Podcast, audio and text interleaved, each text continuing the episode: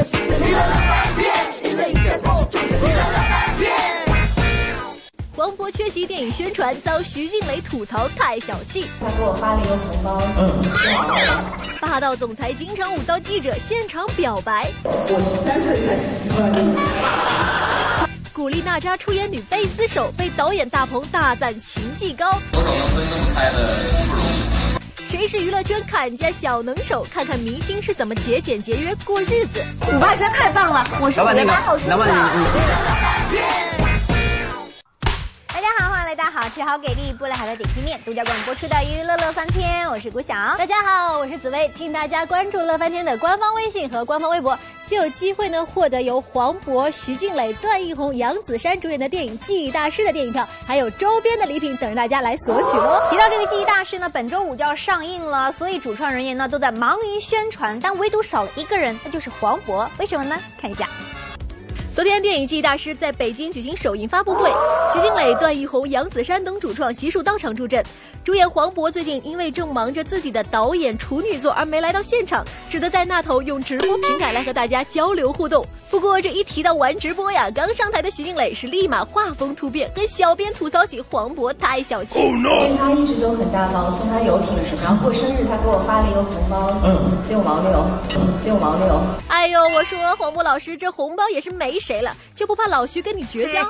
而随后就在大家拉开了话匣子，准备好好吐槽一下当天没来的黄渤时，这边搭档徐子珊可听不下去了，他赶紧站出来表示，黄渤在片场对他们可是很贴心的，简直算得上是有求必应。因为那场戏我要被黄渤老师这样顶在墙上插插着脖子，对，然后呢，黄渤老师就很怕我受伤，一直跟我说子珊你小心你的腰啊，你不要撞到那个地上什然后我就跟他说，我说嗯这些我都不在意，麻烦博哥你掐我脖子的时候帮我双下巴往下捋一下，不要把我双下巴捋。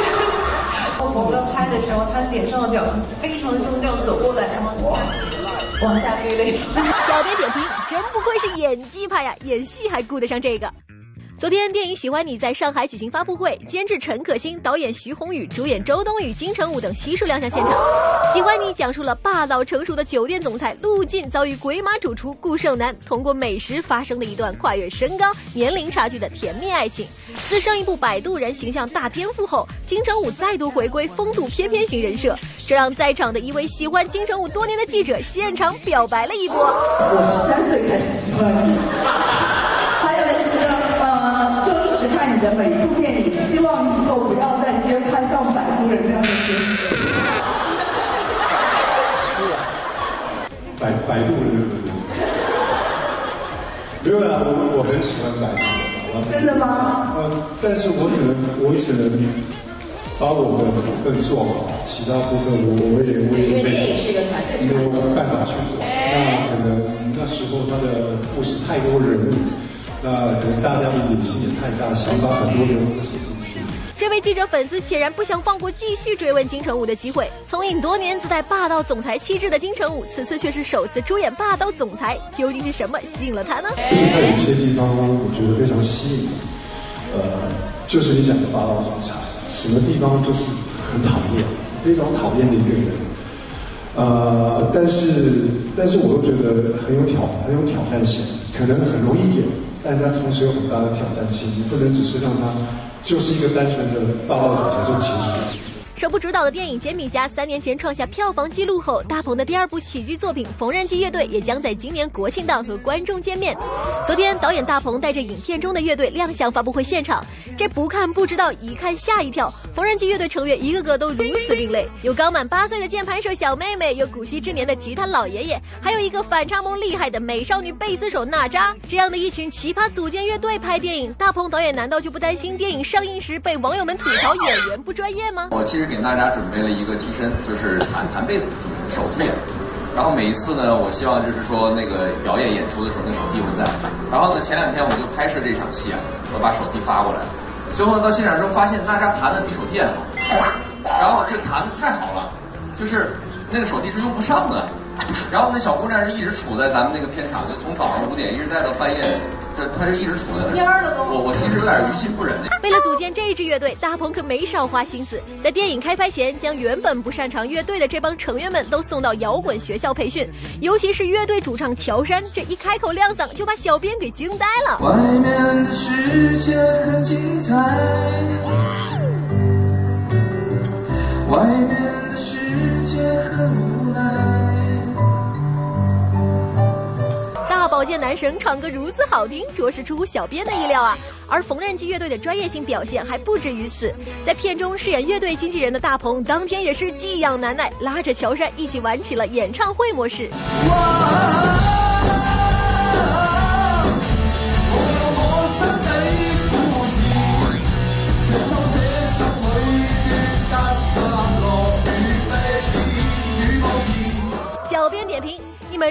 是宣传电影还是参加好声音啊？德翻天综合报道。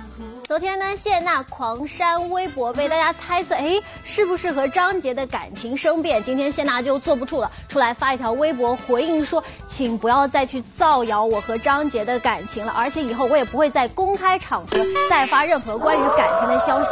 哎，我觉得真的是不是艺人被逼得太紧了，姐姐？我真的觉得明星很不容易，他们呢是有带光环的，他们呢也有一定的示范作用，但是他们要有自己的私生活啊，比如说像感情、像生活，给别人留一点空间。对我觉得也让他们自由一些，不是更好吗？其实明星真的是生活当中，他们也是普通人，是哦他们也会讨价还价。比如接下来看到的这些人呢，绝对是砍价的能手，看一下都有谁。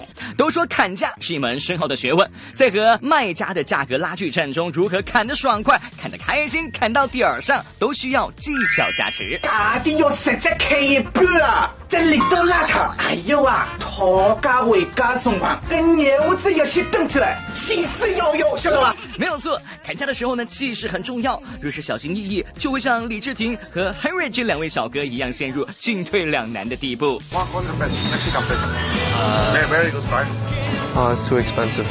假装要走，OK，OK，Thank you。Six dollars。No，no，cheaper？啊，走慢一点。他他不管我们了。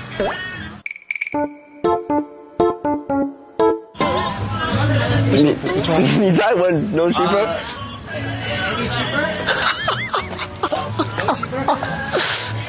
Best price Best price is one one hundred. Okay, 好好，Thank you. 同样在砍价上毫无天赋的还有王祖蓝了。八百塊，錢給小阿姨，快点呢！六百啦，不行，六百啦，快点！六百啦，我好穷啊！我也很穷啊，你有钱啊！你超漂亮啊！八百块，八百块，哇，你普通话真好啊！我是大陆来的，如果大陆来的，你的普通话就不算好了。八百块。哎，我说王祖蓝瞎说什么大实话，眼瞅着就能砍下价格，一句话又被打回原形了。那看过了菜鸟们的砍价功力，咱再来瞅瞅刚刚踏入砍价界的初级选手付辛博的砍价手法吧。你好，你好，你好。哎，我要买这两件衣，这衣服怎么卖啊？这是四十五一件，四十五件，大人便宜点吧？便宜不了，村民的叫。真假的？一口价。我我也是做，你买不买吧？我也做衣服的。哎，不是不是，哎，我也做衣服的，真的，我真不骗你。那个相识就是缘分，这个稍微便宜点，便宜点我拿两件。下次我给你，我给你找人再来都买。可以可以可以可以，咱们有缘分。装内行人展现未来客户群固然是砍价的一个绝妙小技巧，但是同伴们的神助攻也是很有必要的。蒋欣刚才说了，他在这你们这儿免费，他可以当一天的这个义工，卖一天货。杨老板一看就是善良的人。现在打的是八五折。八五折。你是希望人打五八，这样不好。那个五八折，五八折多，五八折太棒了！我是五八好生的。老板，你你这样，你那个，你跟蒋欣单独过来聊一下。我是我是你跟你跟你你俩你然后找一个地儿，你好你好好把他聊一下。特别你你特别特别幸运的，对你们也是特别幸运的。你看五八对于男方来讲就是我发我发嘛，对吧？五八折多好好听，而且又是我的生日，这是一个多么吉利的数字啊！五八。我说算你狠，善用。借同伴之口将价格压低，顺水推舟，再加上咱华妃娘娘蒋欣一张甜嘴儿，那价格没有最低，只有更低了。不过呢，要小编说，任你舌灿莲花砍价这回事儿，还是抢到主动权才是关键。比如杜海涛就愣生生将砍价现场掰成了竞标大赛。五块钱，这是最贵的。贵了，你这个价。太贵了。当贵啊！我买的多。买多少？我一百斤。算两毛了。都是老，你少两毛都是老熟人，是不是？四块五。四块五。三块。四块五。三块。三块钱呗，行不行？三块钱，从咱们那边进过来的。你这多少钱啊？你过去。我现在这边都三块了，你这四块。有个八了。哎，等会儿啊，哥，这边已经降到两块八了。哎，你要是不降的话，我这很难做。两块七。两块七了，两块七了，两块七了啊！这边已经两块七了，哎。哎，六点一呀？哎，这拍卖吗？两块七了，哎。拿不拿两块七了，一人拿一条吧，一个人来拿一条。瞅着特别容易被坑的杜海涛，居然是砍价的一把好手，这个认知还真是让小编惊呆了呢。常言道啊，山外有山，人外有人。要说砍价界的扛把子，沈腾认第二，可没人敢认第一了。一共一百六，谢谢。多少？一百六啊。不是四十一张吗？哦，那个是普通的，我们这是三 D。三 D 和普通的是什么区别来着？三 D 是戴眼镜看，普通的是不戴眼镜看。那这样，我要一张戴眼镜的，一张不戴眼镜。啊、那出两个厅行吗？你说呢？我和我朋友两个人一起来的，完了坐两个厅，你说呢？先生，这样的票出在一个厅，我们出不了。怎么就出不了呢？戴眼镜的是不是就是三 D 的？是不戴眼镜是不是就普通的？是，那我不要眼镜，怎么就不能买一张四十的？先生，不是您说的那个道理。那你说是什么道理？麻烦你快一点行不行？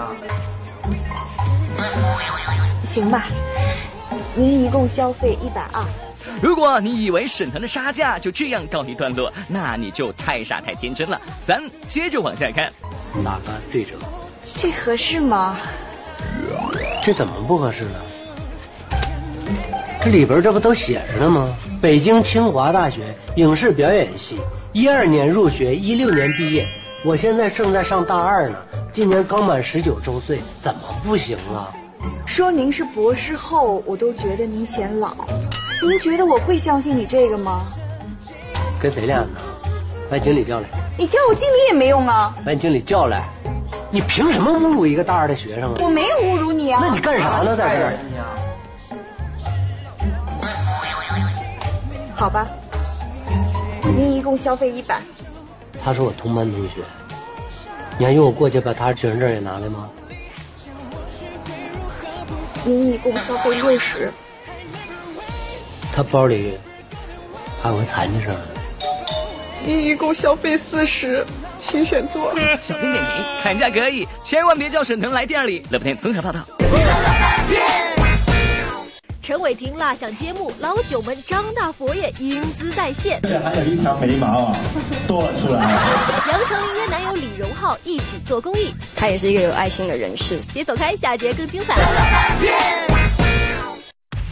刚好换回到好吃好给力不来的点心面，独家更播出的娱乐乐翻天，我是谷晓。大家好，我是子飞。前段时间大家都在追一部剧叫《人民的名义》，哦这两天呢可能又换了另外一部剧叫《择天记》。是为什么呢？因为有鹿晗呐、哇他帅呀、这个剧呢，很多人就是为了鹿晗去看的。看完之后，别人就有疑问了，说剧情太过拖沓。哦，可能只需要二十集就可以完成的剧，为什么要到五十集？这样会影响收视率吗？我觉得胡小姐姐你完全不用担心，你知道吗？有鹿晗在，他的粉丝一定会买账，特别的爱看。这部之前这鹿晗的蜡像都被他自家的粉丝给亲掉了一层皮的，你说是不是太夸张了，姐姐？就是太爱他。我就想，另外一个人，他的蜡像也出来了，陈伟霆，哦你的这个蜡像会不会被清掉两层？有点担心。先看看像不像。昨天，陈伟霆现身上海杜莎夫人蜡像馆，为自己的新蜡像正式揭幕。此次陈伟霆的蜡像正是以老九门中霸道酷帅的张大佛爷张启山的形象亮相，令人不禁大呼这是上演一出军装制服诱惑的节奏。这一部就连陈伟霆本人看到蜡像时也不禁感叹了起来。用三个词来形容一下见到蜡像时的心情，三个词：帅、输。还有胡子还没有剃干净。我那天做那个蜡像的时候，我好像因为我经常不知道为什么现在年纪大，年年纪大，几个小时开始呢，那些胡子又生出来了。